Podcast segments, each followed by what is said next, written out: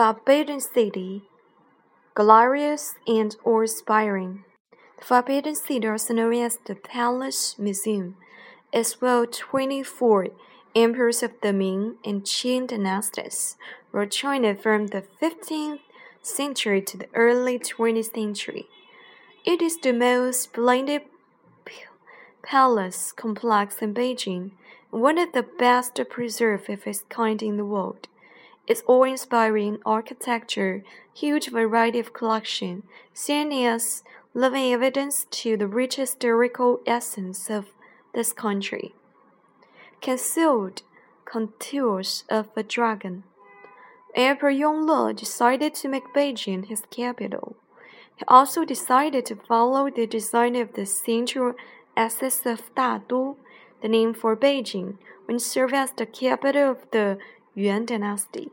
Of course, the Ming Emperor had also commissioned a large-scale redesign of the overall structure of his new capital.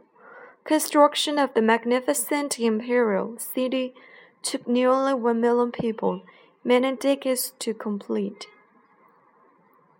The Ming capital was built along the eight kilometers axis running south to north.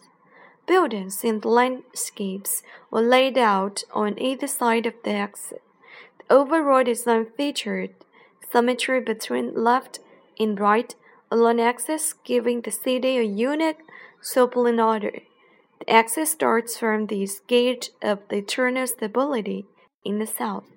On the east side of the axis stands the Temple of Heaven.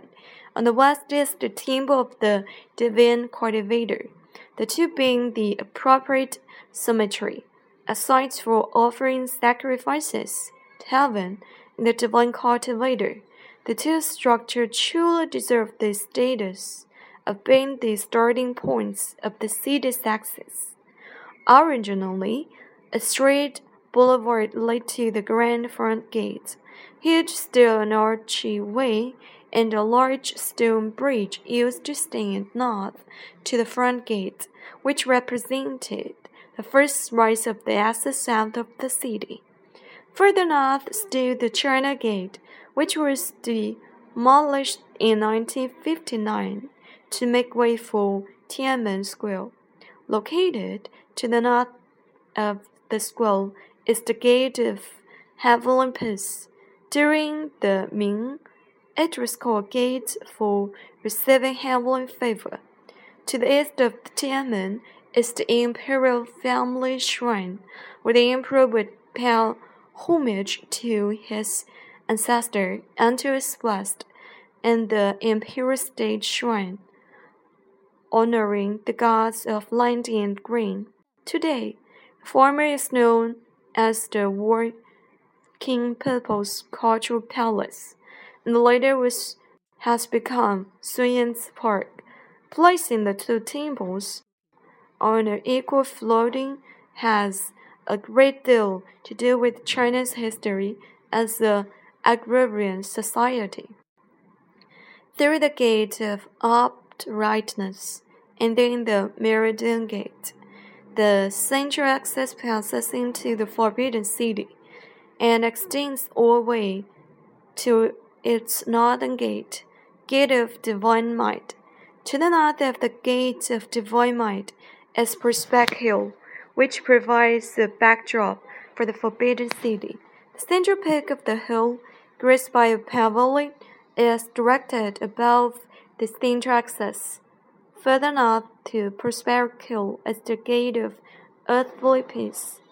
From there, a straight boulevard leads to the Drum Tower and the Bell Tower, which mark the northern and the northern end of the central axis of ancient Beijing. The Forbidden City, covering an area of 72,000 square meters, consists of the outer court and the inner court. The outer court is where the imperial branch stayed first. Inner court is where the imperial family lived. The main structures of the outer court are the horse, hall of supreme harmony, hall of the central harmony, and hall of preserving harmony.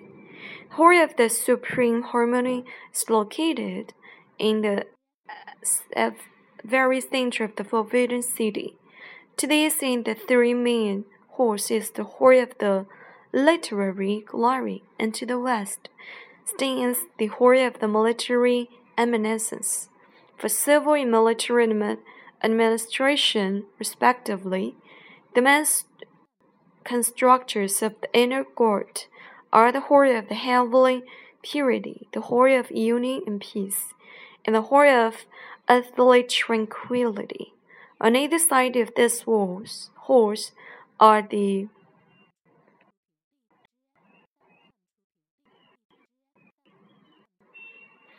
and turned six palaces and western six palaces, living quarters for the imperial concubine.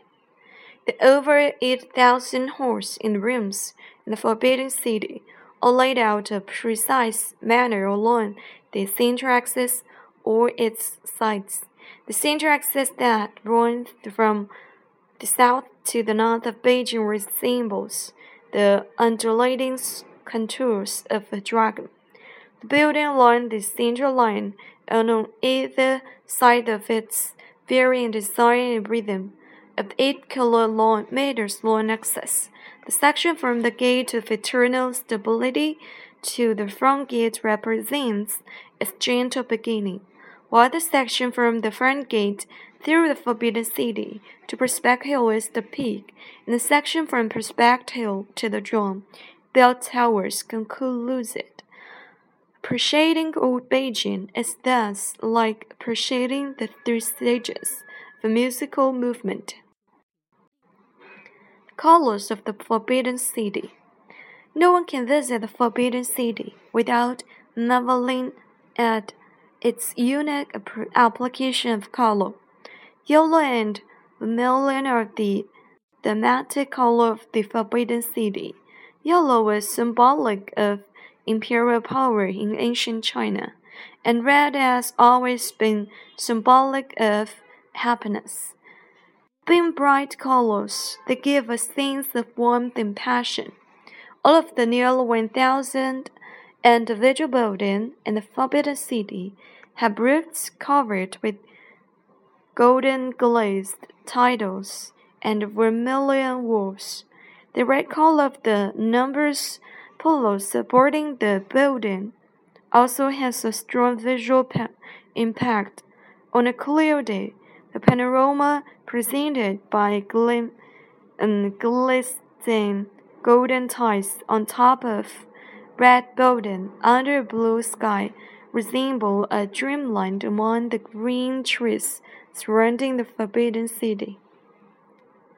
Besides yellow and red, other colors are used to produce a balanced effect. For example, the beams under the eave are usually painted with picturing cool colors, such as the blue and black and white. Red pillars, doors, and windows usually stand on white stone floor. The gold and red buildings against the huge white marble terraces on which they stand from a striking contrast on color. Take the whole of the supreme harmony, for example. Well observed from its east side, the whole resemble colorful heavenly palace floating in kingdom of white clouds. The enormous three-tiered marble terrace on which it stands while bright yellow and red colors give prominence to imperial power, blue, white, and similar cool colors add elements of grace to the buildings. For example, the spacious courtyard between the gate of uprightness and the gate of the supreme harmony is entirely paved with gray bricks. Five marble bridges span the inner Golden River just inside the gate of the Opness. Against this gray background rises the gate of supreme harmony in radiant gold and red, a vision of extreme magnificence. No visitors to the Forbidden City can help but be stricken by the awe-inspiring sights of this historical wonder of and the center of Beijing. Art and aesthetics. The Chinese have created many unique forms of art gorgeous bronzeware, element gardens, natural ink and ink and wash paintings, pure porcelain, enduring time poetry, free flowering calligraphy, timeless statues of the Buddha, colorful piano. These art forms reveal inner world of the Chinese people and represent their unique sense of aesthetics. The Chinese regard art as a way to enhance the quality of life and to smooth the mind. It is an extension of the Chinese philosophy on life.